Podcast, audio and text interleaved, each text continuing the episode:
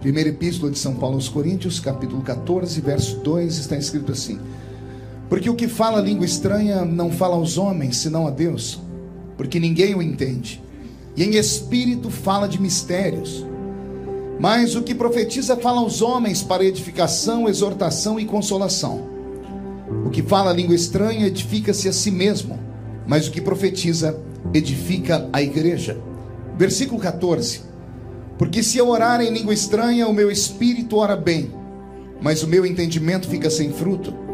Que farei, pois? Orarei com o espírito, mas também orarei com o entendimento. Cantarei com o espírito, mas também cantarei com o entendimento. Amém? Coloque a Bíblia na cadeira, pegue na mão da pessoa mais perfumada do seu lado. Aperte a mão dele ou dela com carinho até eles falarem aleluia. Pentecostal que não faz barulho está com defeito de fabricação, não é? Vamos orar mais uma vez? Pai, nós te exaltamos, nós te glorificamos. E nós entendemos que dentro de alguns minutos, e esta linda igreja ficará mais uma vez pequena para o tamanho da glória que o Senhor vai mandar do alto dos céus sobre nós. Os que vieram tristes começarão a saltar de alegria os que vieram se arrastando não voltam se arrastando para casa. Hoje voltarão voando nas asas de um novo tempo. E antes que eu comece a ministrar a sua palavra, cerque esta igreja com a sua glória. E num raio de cinco quilômetros, onde houver um demônio alojado, eu dou a esses demônios segundos para sumirem daqui. Porque se não sumirem, serão queimados pelo poder da sua glória que aqui será derramada. Rasgue os céus sobre nós esta noite. Manda anjos de fogo descerem aqui. Que estes anjos desçam trazendo brasas de fogo nas mãos. Comecem a esparramar estas brasas entre nós. E onde houver um crente cheio do Espírito Santo, pega ele nesta noite, Jesus, e mostra o caminho da verdadeira e poderosa adoração. Fala conosco, fica conosco. É o que eu te peço agora e sempre. E toda a igreja diz. Os que podem, tomem seu assento aplaudindo a Jesus porque Ele é bom, porque Ele é maravilhoso. Querida igreja, noiva do Cordeiro, simpatizantes da nossa fé, amigos que vieram de perto, de longe, alguns que vieram de muito longe, aprove a Deus nos reunir nesta noite no seu santuário para nos alimentar, para falar conosco, para edificar a nossa fé e para nos encher do seu santo e magnífico Espírito. Todas as vezes que a igreja se reúne, desde que ela foi fundada e formada há dois mil anos, os crentes querem sempre receber do Senhor algo que lhes dê força e providência para continuarem servindo a Deus, para continuarem adorando o seu santo e poderoso nome. É bem verdade que com o passar do tempo é natural que o ser humano ele se adapte ao ambiente e tudo aquilo que era surpresas passe a ser costumeiro, corriqueiro. Isso não deveria acontecer conosco. Eu costumo dizer que tudo aquilo que fica comum acaba perdendo o sabor e o sentido. O casamento que entra por um caminho de daquilo que é comum, quando ele se torna algo trivial demais, acaba terminando em um divórcio. Funcionar em uma empresa que acaba perdendo o amor acaba perdendo a curiosidade pelo trabalho e vai ali apenas porque é obrigado a ir, acaba sendo despedido porque perde o amor, acaba não trabalhando direito. Servir a Deus é mais ou menos assim. Entrar neste lugar sem saber por que entrou é um perigo. Seria interessante saber que ao entrar por aquela porta, você está pronto para sentir e para tocar o sobrenatural de verdade. A igreja cristã, ela se divide em várias vertentes. Como se Cristo fosse uma grande árvore e cada uma das denominações cristãs fosse um galho. Uns se especializaram em falar do Cristo que é dono do ouro e da prata. Alguns se especializaram em falar que ele é a sabedoria e o conhecimento. Outros que ele é o grande médico dos médicos.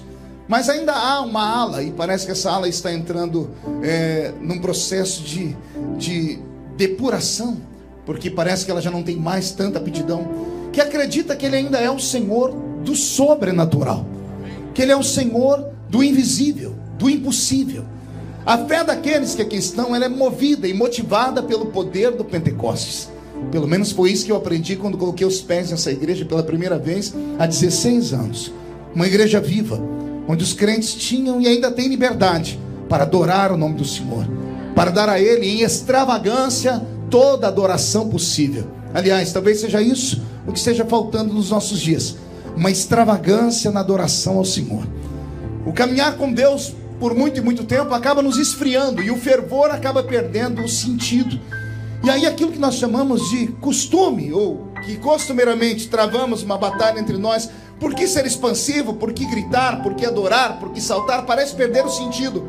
E queremos mais ter apenas o nosso intelecto tomado pelo conhecimento. Mas conhecimento sem graça não leva a lugar nenhum.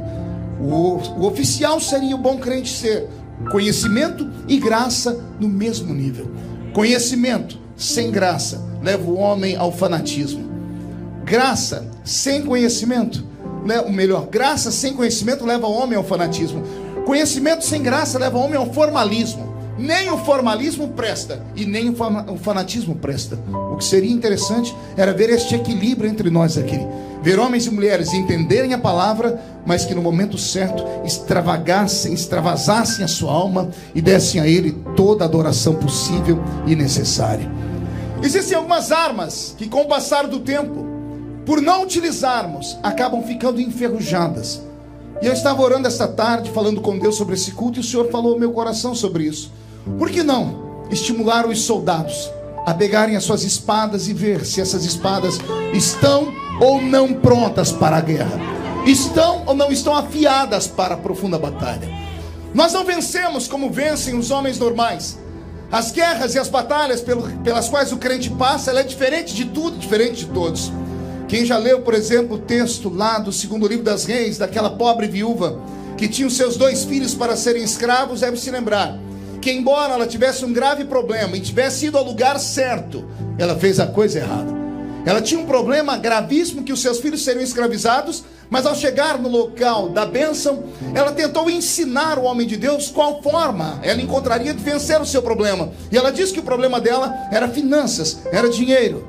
Quando na verdade o homem de Deus revelou a ela que o que faltava na vida dela não era dinheiro, mas era azeite na botija dela. Ou seja, era a linguagem espiritual dele dizendo assim: que na vida do crente, tudo que acontece, de ruim ou de bom, é efeito ou causa da ausência ou da presença do azeite de Deus na sua vida, que é o Espírito Santo.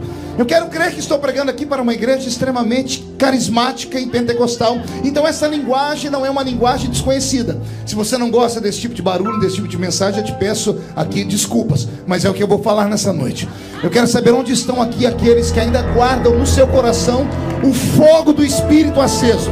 Porque sem esse fogo nós não podemos vencer nada e não vencemos ninguém. As armas da nossa guerra não são como as armas dos homens da fora. Eu aprendi desde criança na igreja, por exemplo, quando era menino, ouvi um presbítero que só tinha dois dentes na boca pregar. E ele dizia assim: delegacia de crente não é ali onde fica o delegado com os policiais. Delegacia de crente chama-se círculo de oração. Olha o que me ensinaram. Era a forma dele dizer assim: quando um homem natural tem problema, ele vai à justiça. Quando um homem natural tem problema, ele vai ao médico. Quando um homem natural tem um problema, ele vai até um lugar pedir dinheiro. Mas quando um crente tem problema, ele tem um outro lugar para ir. Porque as armas da batalha dele são diferentes. Não adianta ter espada na mão se você teme a Golias. Não adianta ter um escudo na mão se você tem medo, mesmo tendo um milhão de soldados ao seu lado, medo de um gigante. Mas se você tem armas diferentes na mão, se você tem cinco pedrinhas na mão e uma funda, não tem gigante que, cá, que permaneça de pé na sua presença basta ter espadas, não basta você ter arcos e flechas, não basta ter arpões e ter um milhão de soldados. Se a muralha de Jericó está erguida à sua frente, espada não faz nem, cosca, nem cócegas em pedras. Armamento desse não consegue atingir nem os soldados que estão no alto das trincheiras. Então, para se vencer algumas batalhas, Deus tem que trocar as nossas armas. Para se vencer Jericó, não é com espada, é com grito. E eu queria saber onde estão aqueles que podem dar este grito a Deus esta noite para romper muitas pessoas pensam, não é uma reação psicossomática de um cérebro doente. Não. O fervor é a expansividade da alma que sai do natural e toca o que é sobrenatural. Eu estava há poucos dias atrás visitando o Hospital das Clínicas em Barretos, o Hospital do Câncer. Eu fui lá como deputado porque enviei uma emenda para Barretos, para aquele hospital, e o diretor me levou para conhecer todo o complexo. É um lugar horrível de se entrar. Você sente o cheiro da morte em cada metro quadrado. Todavia, quando estava terminando a visita, o doutor disse assim para mim: Pastor, nós temos hoje um método paliativo para tratar o câncer. Está em fase experimental. O senhor quer conhecer? Eu disse: Se é funcional, quero sim. E ele me levou primeiro em uma aula de pediatria de crianças com câncer. Que coisa triste. Ele abriu a porta, antes de abrir a porta, tinha bem na porta uma, uma imagem de, uma, de uma, uma enfermeira com o um dedo assim na boca, dizendo silêncio, porque ali era uma clínica de se tratar doentes. Ao entrar dentro dessa sala, tinham crianças carequinhas, porque estavam em tratamento com quimioterapia e radioterapia a sala inteira branca, não havia barulho, os únicos barulhos eram barulhos daqueles equipamentos médicos. Isso foi me dando uma depressão. E eu disse: Esse aqui é o tratamento? Ele disse: Não, primeiro eu estou mostrando para o senhor o que é trivial, agora eu vou lhe mostrar o tratamento que nós temos paliativo. Ele saiu dali e me levou numa outra pediatria distante dali. Quando eu cheguei, na porta não tinha nenhuma figura de uma enfermeira pedindo silêncio. Quando ele foi colocar a mão na porta, ele disse: Pastor, não se escandalize comigo, tá? O médico tirou do bolso o nariz de palhaço e colocou o nariz de palhaço no rosto. Ele abriu a porta e se jogou no chão, como se tivesse tropeçado e caído. As enfermeiras estavam lá dentro, já estavam preparadas. Elas pegaram umas trombetas, umas, torne... umas cornetinhas, começaram a tocar. As criancinhas que estavam deitadas no berço ficaram de pé, ainda que estavam seguras ali por aqueles equipamentos, tomando soro. Havia sorriso naquelas crianças. A sala não era branca, era toda colorida. E eles começaram a cantar, bater os pés, bater a palma. Foi uma algazarra por 30 minutos. Saí dali um pouco mais feliz e o médico disse: Pastor, creia o senhor ou não, esta sala, as crianças estão se recuperando 20, 30% mais rápido do que aquela outra. Eu disse: Qual é o remédio? Eu disse: Não há remédio. Os remédios são os mesmos, quimioterapia e radioterapia. Só que lá o tratamento é comum, é o tratamento do, do hospital normal. Silêncio, ninguém pode entrar, não pode haver barulho. Aqui começamos a dar injeção de vida nessas crianças. Aqui as crianças pulam, elas não ficam lembrando que estão morrendo. Aqui elas ficam lembrando que elas podem ser felizes. Ele diz para mim, pastor, o senhor sabia que grito faz com que a alma salte dentro do peito? Eu dei um sorriso e disse: De grito eu entendo. Eu sou pentecostal. Ele nem entendeu que era isso. Mas eu saí dali sorrindo. E eu que já estava quase esfriando, achando que nós tínhamos que, depois de muito tempo, se esfriar na fé, voltei com gás na alma para te dizer assim: ficar parado parecendo uma estátua de museu num culto como esse, não é sinal de que você amadureceu, é enferrujamento mesmo. Agora, se você quer começar um ano cheio de Deus, se você quer reconhecer Deus como você reconhecia antes, se esquece de quem está à sua esquerda, à sua direita, rasgue a sua alma e adore aquele que fez os céus e a terra. Queremos vencer nossas batalhas com milhares de soldados. Tem uma guerra na Bíblia que o Senhor disse: milhares de soldados não ajudam você, Gideão. Eu não quero milhares, eu quero poucas, quero algumas centenas. Eu não quero quantidade de soldados. Eu quero qualidade de soldados. Eu quero que cada soldado produza por mil homens. E o que é que o Senhor quer que esses homens façam? Eu quero que eles creiam que eu sou Deus que troca as armas. Eu tiro a espada, eu tiro a arma, eu tiro o arco, a flecha, e eu coloco na mão deles buzina. Eu coloco na mão deles um cântaro vazio e uma tocha de fogo. Oh, que mensagem pentecostal que dava isso aqui, né? Que o Senhor Deus te dê esses presentes nessa noite. Que Ele te dê aí uma buzina para você abrir essa sua boca e gritar bastante, até incomodar quem esteja do seu lado. O vaso já está aí, que é este vaso que está do seu lado. Não sei se ele está caiado ou se ele está bem feito. Mas o meu Deus quer quebrar este vaso para ver se sai fogo de dentro dele nesta noite.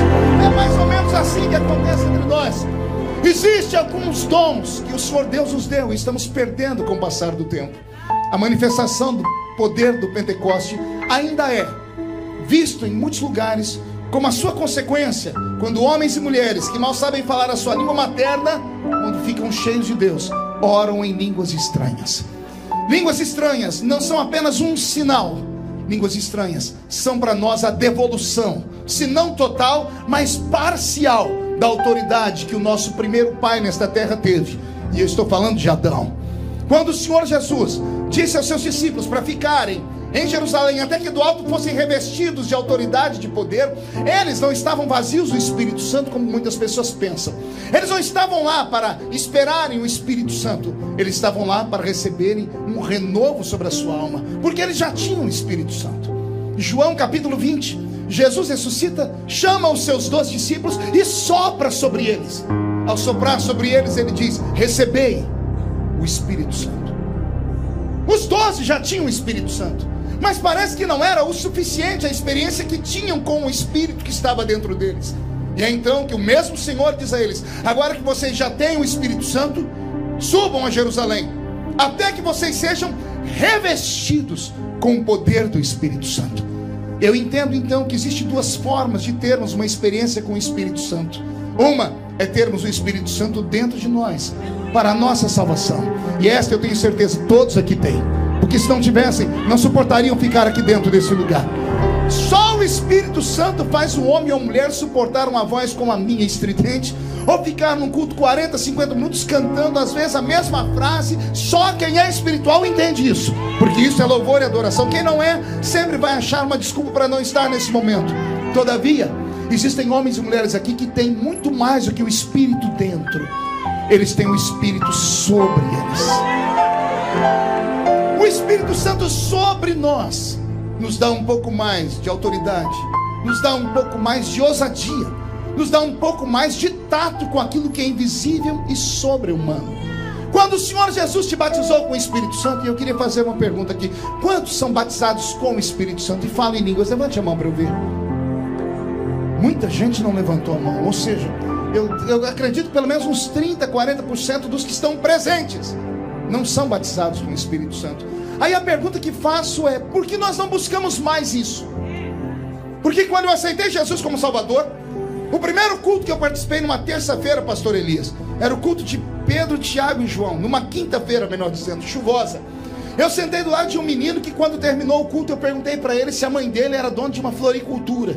E ele falou: "Não, por quê?" Eu falei: "Porque você ficou a reunião inteira falando samambaia, samambaia, samambaia. Eu falei: que, que, que samambaia é essa que você ficou falando? Ele falou: Não, não é samambaia, não. Isso é língua de anjo. E eu, que era novo convertido naquela noite, falei: Língua de quem? Ele, língua de anjo. Eu falei: E como é que você aprendeu? Ele disse assim: Jesus te ensina. É só você pedir que ele te dá.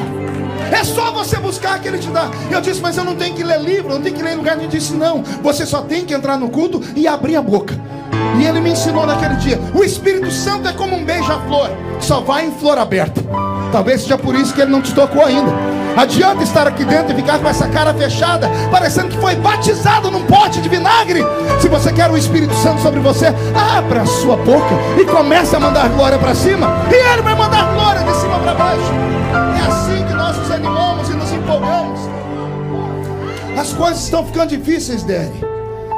Apóstolo Uriel, esses dias eu estava pregando lá em São Paulo, terra que o senhor conhece bem e prega sempre, mas eu estava ali na rodovia em Anguera, entre Ribeirão Preto e São Paulo. Não vou falar o nome da cidade, porque senão vai ter alguém assistindo pela internet.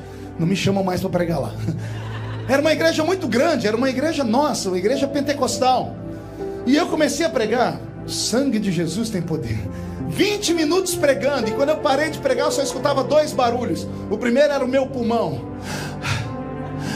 e o segundo era dos mosquitos que voavam. E eu engoli dois ainda. Você ri porque não é você, coisa ruim. Não tem nada pior do que engolir um mosquito no culto. E eu estava daquele jeito, e você sabe, pregador pentecostal brasileiro é assim, ele vai, vai pregando. Quando ele não encontra nada, ele tira um chicote e começa a espancar. Até alguém dá glória a Deus. Até achar um louco que diz assim, fala Deus! Bate, Senhor, essas coisas. E só que não tinha nenhum desses loucos lá. Eu estava lascado. Eu sei que quando eu estava lá pelos 25 minutos, eu comecei a pregar e orar. Falei, Jesus, me ajuda porque eu estou perdendo as forças. Nisso, entrou pela porta da igreja uns crentes atrasados. Uns cinco ou seis. Escolheram uma poltrona lá no fundo, pastor. Ele sentou lá naquela poltrona. Pastor Val, quando eles sentaram, eu falei, oh, Jesus, além de chegar atrasado, só mais geladeira chegando no meio do freezer. Mas eu continuei pregando. No primeiro jargão que eu soltei, na primeira palavra de efeito, o grupo, aqueles seis, ficaram de pé e gritaram: Glória a Deus! E a igreja inteira fez assim. Até hoje eu não entendi por que isso acontece. Pergunte para o seu irmão: por que nós viramos para trás para ver quem deu glória a Deus lá atrás? Já aconteceu com vocês ou não? Se falar que não, você é hipócrita, mentiroso. O culto está daquele jeito, que não vai nem para frente nem para trás. Aí um crente valente resolve dizer: Glória a Deus, a igreja inteira procura ele. Eu nunca entendi porque a gente procura o crente. Pergunte por que eu não entendo. Só fala se todo mundo perguntar. Porque aquele crente louco gritou o quê? Não, ele deve ter gritado o seu nome, porque você olhou para trás. Você está num shopping center, tem um milhão de pessoas gritando, cantando, você não olha para ninguém. Mas se alguém gritar seu nome, você no meio da multidão você olha, não é? Por que, que na igreja você olhou para trás? Ele disse glória ao seu nome? Não, ele disse glória a quem? Mas aí eu aprendo uma coisa bonita. Pergunte o quê? Se dando glória a Deus, ele chamou a sua atenção e você não é Deus, imagine se chamou a atenção dele. Aqueles seis, eu falei: opa, achei minha, minha turma. Fiz, eu, eu, fiz um teste, soltei outro jargão para ver se eles iam pular e pular e gritar. Eu falei: agora encontrei minha, minha tropa. Né? E eles continuaram dando glória a Deus e o povo continuava olhando para trás, mas depois do terceiro, quarto glória a Deus, ninguém mais olhava para trás. Começou a vir um glória a Deus aqui, um glória a Deus ali, outro glória, porque esse tal de glória a Deus pega. Graças a Deus esse negócio funciona. Glória a Deus aqui ali, daqui a pouco a igreja inteira começou a adorar. E eu fiz igual o Pelé, aposentei no auge a chuteira.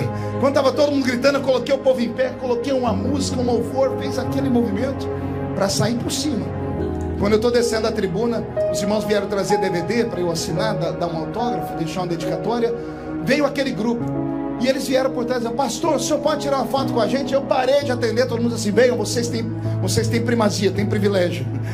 Eu falei assim, o senhor pode tirar foto com a gente? Eu tiro foto, faço o que vocês quiserem.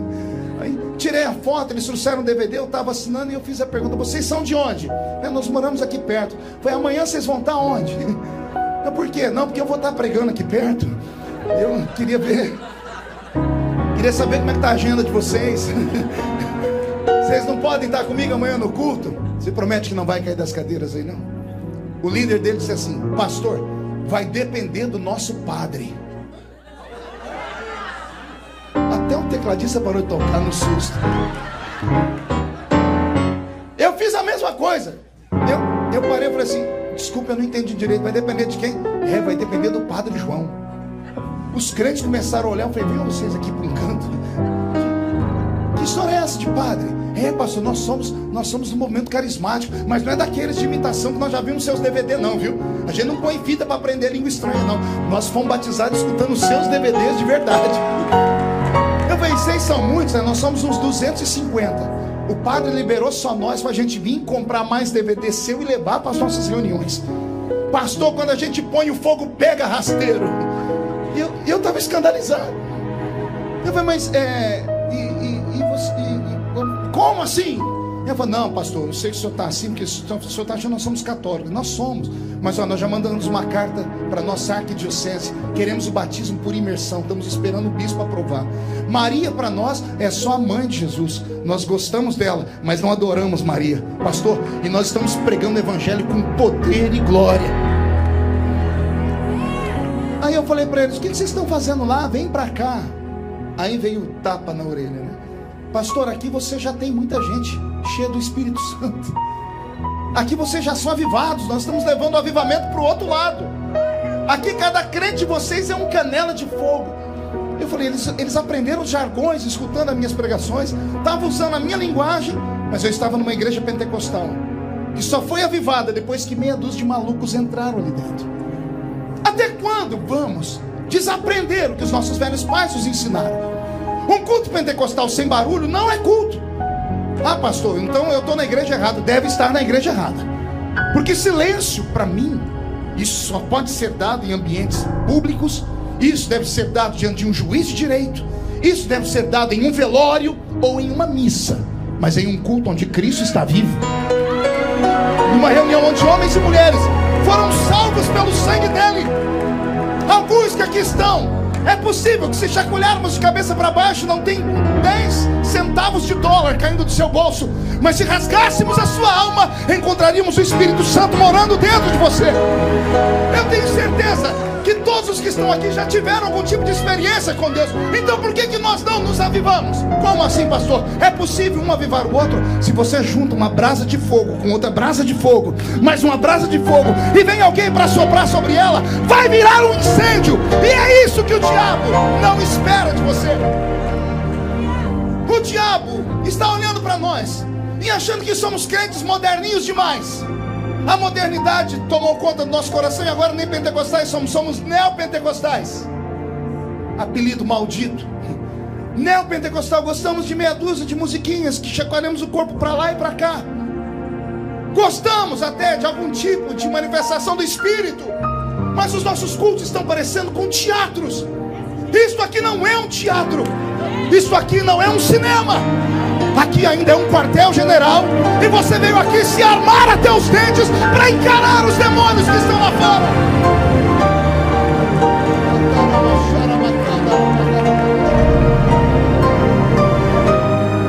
O Senhor Deus nos deu armas.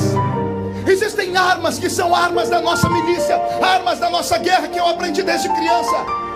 As pessoas perguntam para mim como é que o senhor vence as suas provas no Brasil, pastor. E olha que as minhas provas são provas com P maiúsculo. Eu venço as minhas provas porque eu nunca desaprendi o que eu aprendi no alto de montanhas. Que orar, que gritar, chorar e principalmente orar em línguas estranhas.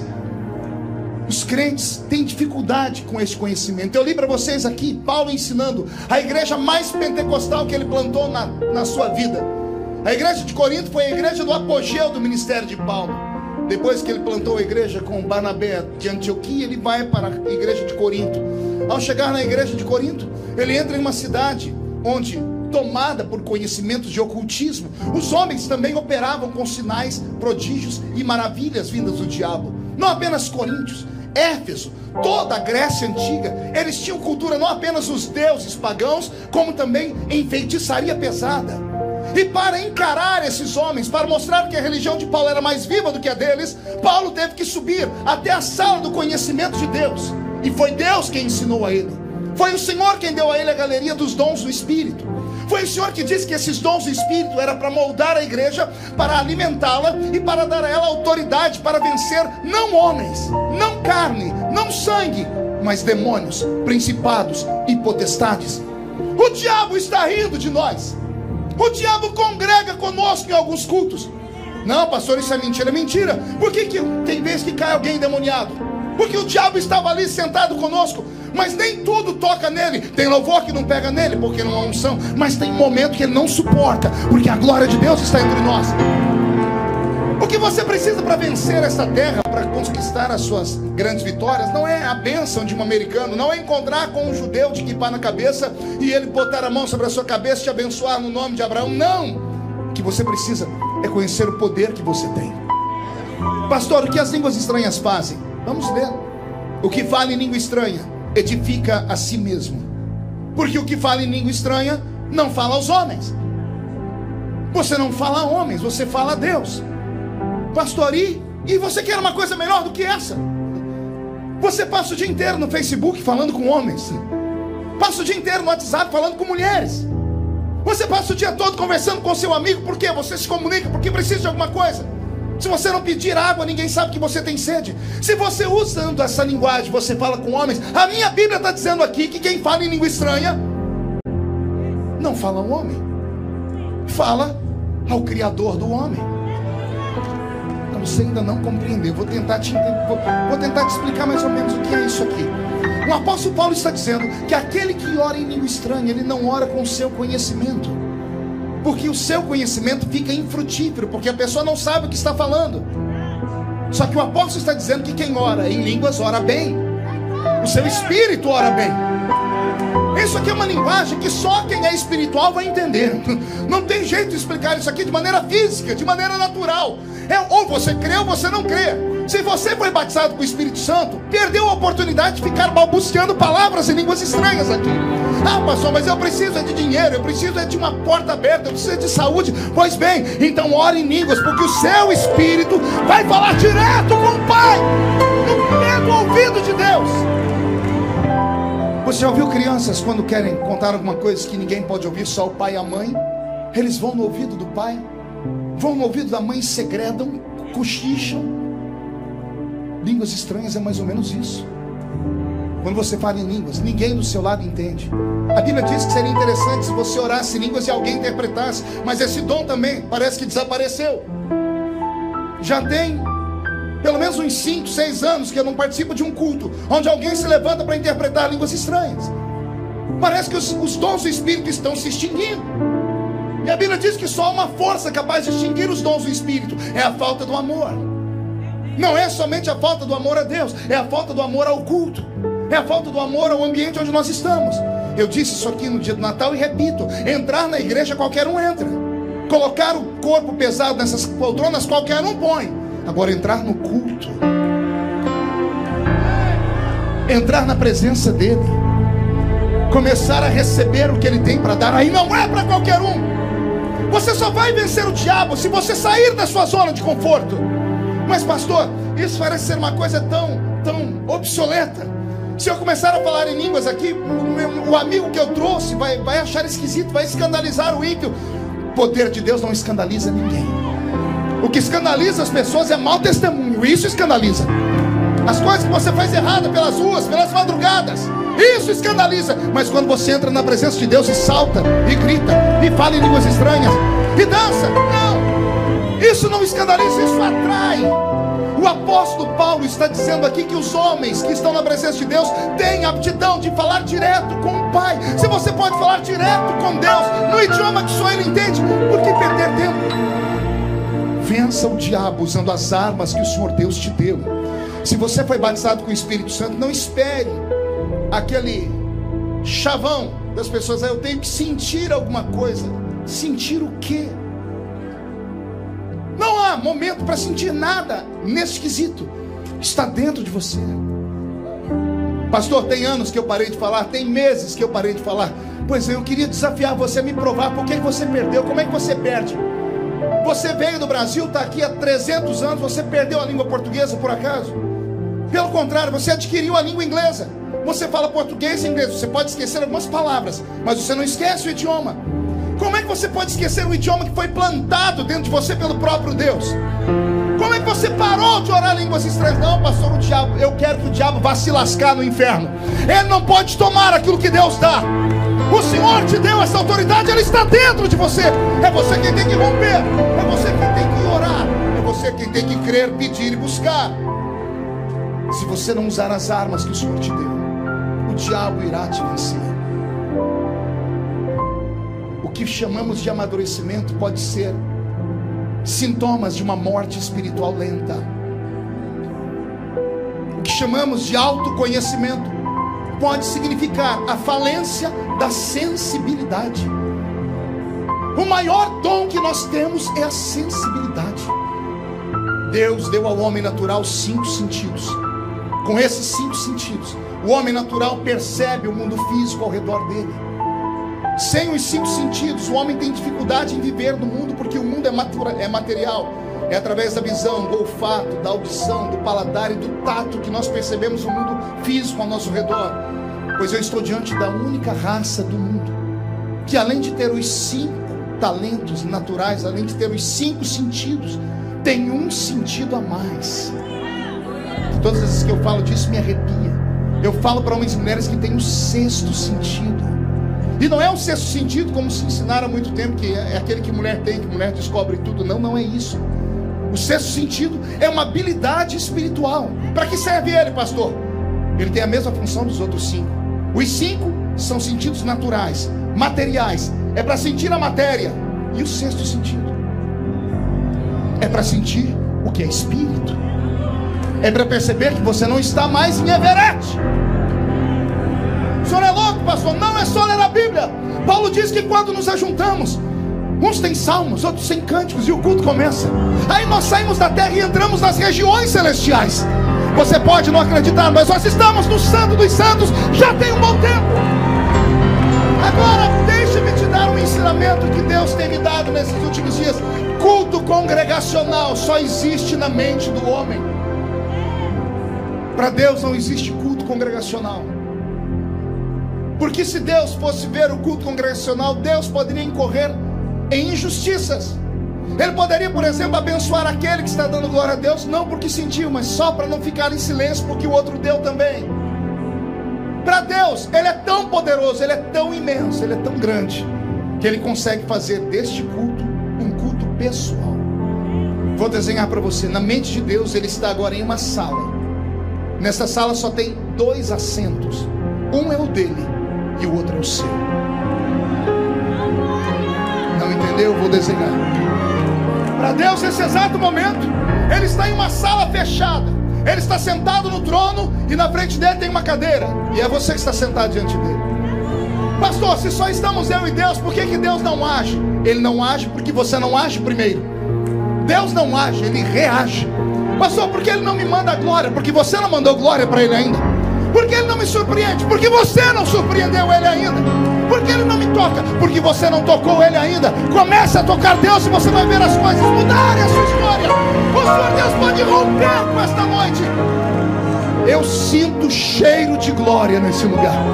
Tem algum crente cheio do Espírito Santo que pode levantar a mão direita para o céu?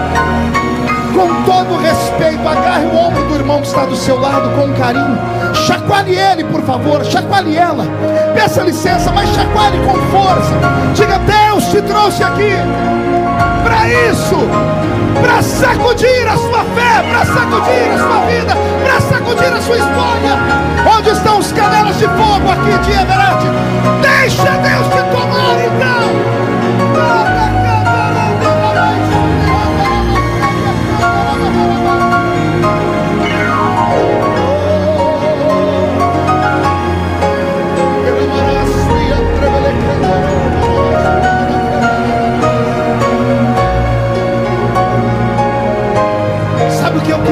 Nesta noite? Eu queria ouvir um coral de línguas estranhas. Não, eu, eu queria ir além. Eu queria ver o que Paulo escreveu aqui no versículo 15. Que farei, pois? Orarei com o espírito, mas também orarei com o entendimento. Mas eu também cantarei com o espírito. Ah, como eu gostaria de ouvir um cântico espiritual nessa noite. Não os cânticos que nós decoramos, mas uma letra nova, uma melodia uma coreografia nova. E se você não gosta disso, com todo respeito, eu sou pentecostal e não nego a minha fé, não nego a minha origem a minha raiz.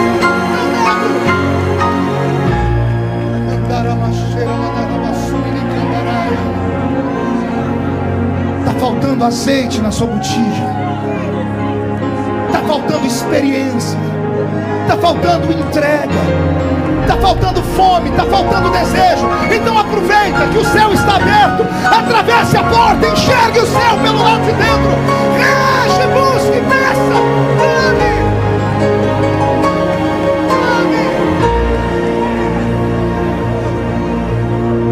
Ame. Sente um só.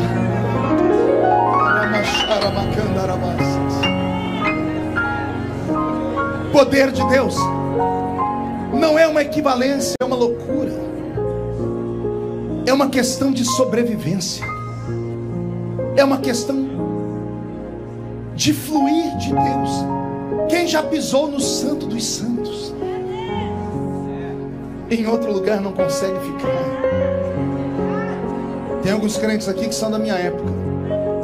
São como eu e a pastora Jussara, estamos nos 40. Né? Nós dos 40, pastor Jussara, apóstolo nós somos de outra época. De uma época que nós não tínhamos ouro e não tínhamos prata, mas tínhamos o levanta e anda. Tem homens e mulheres aqui que estão sentados aqui, que chegaram nessa terra e sofreram mais do que muitas pessoas podem imaginar. Não tinham idioma, não tinham dinheiro. Dormiam, sabe Deus aonde? Sofreram, ficaram doentes, não tinham apoio de ninguém, só tinha a Bíblia para se apoiar. O único momento que podia se soltar era quando entrava num culto como esse. Aí gritava, pulava, falava línguas estranhas, orava. Aí Deus veio e te honrou. Aí você tem um carrão lá fora, mora numa casa bonita, usa essas roupas chiques, sabe até falar How are you? E aí você acha que não precisa mais de poder? Não, pastor. É uma, é uma nova maneira de adorar. Nova maneira, uma vírgula. Nova maneira isso é um sopro do diabo, querendo apagar a chama do Espírito do Senhor que está sobre a sua vida. Lembro-me que quando eu tinha 16 anos, eu li um livreto do pastor Jim Swaggart. Chamava-se Antes que a Lâmpada se apague. Ele disse que estava em um culto em Nova York. E naquele culto tinha um pregador que veio lá, não sei aonde, do interior aí. E ele começou a pregar mas com aquele fervor de antigamente. E aí ele encontrou alguns saudosistas lá dentro que entraram no mistério e começaram a pular, a gritar. E o prefeito de Nova York estava sentado bem na frente, havia sido eleito. E uma daquelas irmãzinhas saiu pulando e dançando, aquelas lá do Harlem. Começou a pular e dançar e veio perto desse prefeito, deu, deu um passe espiritual nele. Aquilo que de vez em quando a gente via, via acontecer, já viram isso acontecer? Meu irmão faz uma oração pelo outro. Aí o pastor da igreja disse, pastor Jimmy Swagger, chegou no prefeito para pedir desculpa a ele. Queria pedir ao senhor desculpa por aquela mulher que veio aqui e atrapalhou. E o prefeito estava chorando disse assim para ele: Não faça isso comigo. Foi a única coisa que eu senti nesse culto. Eu cresci numa igreja assim. Eu estava com a minha mãe no culto quando Deus tomou uma profetisa dessa para falar comigo que eu seria prefeito dessa cidade. O poder de Deus não pode ser esquecido. Um dia desse eu estava pregando em uma cruzada no Brasil, devíamos ter umas 40 mil pessoas, era um congresso de jovens em Goiânia. E no meio da pregação eu fui tomado por um sentimento de dor, uma dor que não, é, não era no corpo, era na alma, porque eu vi uma geração inteira diferente da minha eu tomei meu joelho no púlpito e fiz uma oração. Eu disse: Deus da minha infância, visita esses jovens.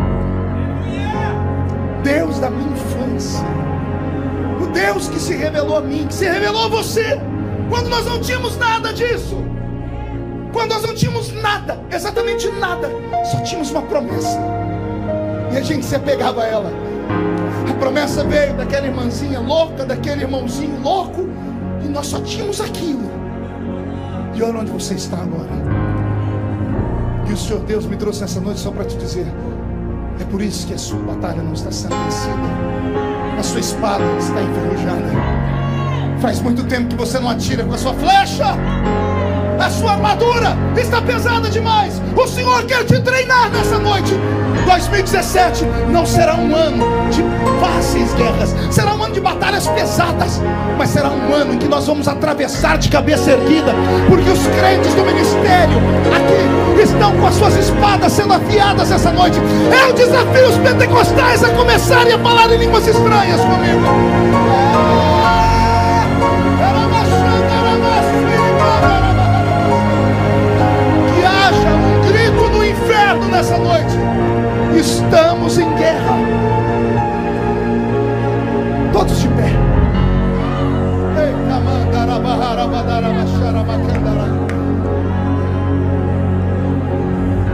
Eu usei uma palavra de conhecimento no início dessa pregação e eu queria rapidamente explicar. Línguas estranhas não são apenas um sinal. Para mim, Marco Feliciano, que estuda a Bíblia desde criança, línguas estranhas. É uma devolução. Como eu disse, não total, mas de parte da autoridade que o homem perdeu no Éden. Quando Deus fez o homem, Deus deu ao homem um idioma. Não sei se você já teve curiosidade de se perguntar que idioma falava Adão. Se você pegar qualquer enciclopédia, vão dizer que a primeira língua humana foi a língua dos sumérios. Os sumerianos foram os primeiros a criar a língua que hoje o ser humano fala. Dizem que até então o homem se comunicava por gestos, por desenhos, por hieróglifos ou por desenhos em cavernas. Dizem que o homem era meio animal, um neandertal, o homem das cavernas. E dizem que de repente o homem, quando começa a falar, se torna o homem, o homo sapiens, o homem inteligente. Deixando o resto da história para lá, Deus fez o homem como ele é. Deus deu ao homem um idioma para ele falar. E não foi a língua sumeriana, nem o inglês, nem o português. O homem falava a língua dos seres inteligentes. Pastor, e que ser inteligente havia antes do homem? Deus e os anjos. Seres inteligentes se comunicam. Como o homem é filho de Deus, quando Deus faz o homem, Deus dá ao homem o idioma dele. Adão falava o idioma dos céus. Adão se comunicava com Deus no idioma do próprio Deus. Está na Bíblia os seus diálogos. Onde estás, Adão? Senhor, eu vi que estava nu e me escondi. Em que idioma eles conversavam? No idioma do Pai, no idioma deles. Com o passar do tempo, o homem cometeu vários pecados. Perdeu o Éden, perdeu a comunhão. E é o Senhor quem vai dizer a Noé: O meu espírito não vai ficar mais na terra. Após o dilúvio, temos uma possível reconstrução do planeta Mas os homens cometem pecado. Vem Nimrod, o poderoso caçador. Ele, ele levanta uma grande torre. E os homens falavam uma língua só: a língua de Deus. Deus olhou para baixo e disse: Vou tirar do homem o poder de falar comigo. Quando a Bíblia diz que Deus confundiu a língua dos homens, no original a Bíblia diz que Deus está falando: Eu vou tirar do homem o poder de se comunicar, não só entre eles, mas conosco. Ali nascem as línguas da terra, e o homem perde o idioma do céu. O homem e Deus são separados. É por isso que Deus, depois disso, vai lá em Ur dos Caldeus e pega um homem chamado Abraão, segrega ele da sua família. Da sua família levanta patriarcas. O último deles, Jacó. E de Jacó vem as doze tribos. E das doze tribos, o Senhor escolhe uma tribo para louvar a ele, que são os levitas. Dos levitas vem o sacerdote, o sacerdote e o sumo sacerdote. E é o sumo sacerdote que apenas uma vez por ano entra atrás do véu do templo para falar com Deus. Deus não fala mais com ninguém. Ele ensinou o idioma a poucos. Mas quando Jesus está morrendo na cruz, a Bíblia Sagrada diz que quando ele dá o brado lá na cruz, o véu do templo se rasga. O Deus que só falava com pouquíssimos está abrindo uma oportunidade, dizendo: agora eu quero falar com todo mundo. Só que falar como se o homem não sabe o seu idioma? É por isso que depois que Jesus soprou sobre eles o Espírito Santo, disse para eles: Fiquem em Jerusalém, porque eu vou devolver para vocês o que vocês perderam lá no Éden. Vou devolver para vocês o poder de falar comigo no meu idioma, de falar na minha imagem, falar de novo comigo como eu falo. O que você tem é um poder indizível. Quando você fala em línguas, não é apenas falar com Deus. A Bíblia diz que você se edifica. O que é se edificar? Você se reconstrói. Você se põe de pé. Você é, é, é muito profundo. E a minha linguagem, e perdoe a minha simplicidade, eu não consigo explicar mais profundo do que isso. Mas Paulo está dizendo: quem fala em línguas se edifica se ajuda. Esse edificar pode ser aquele que fala em línguas, se cura se está doente. Aquele que está em línguas, se estiver morrendo, ele recebe vida. Aquele que fala em línguas, se estiver caído, se levanta. Aquele que fala em línguas, se estiver tombado, alguém vai colocar asas nas costas dele para ele voar. Por isso que eu desafio esta igreja a usar as armas da nossa milícia.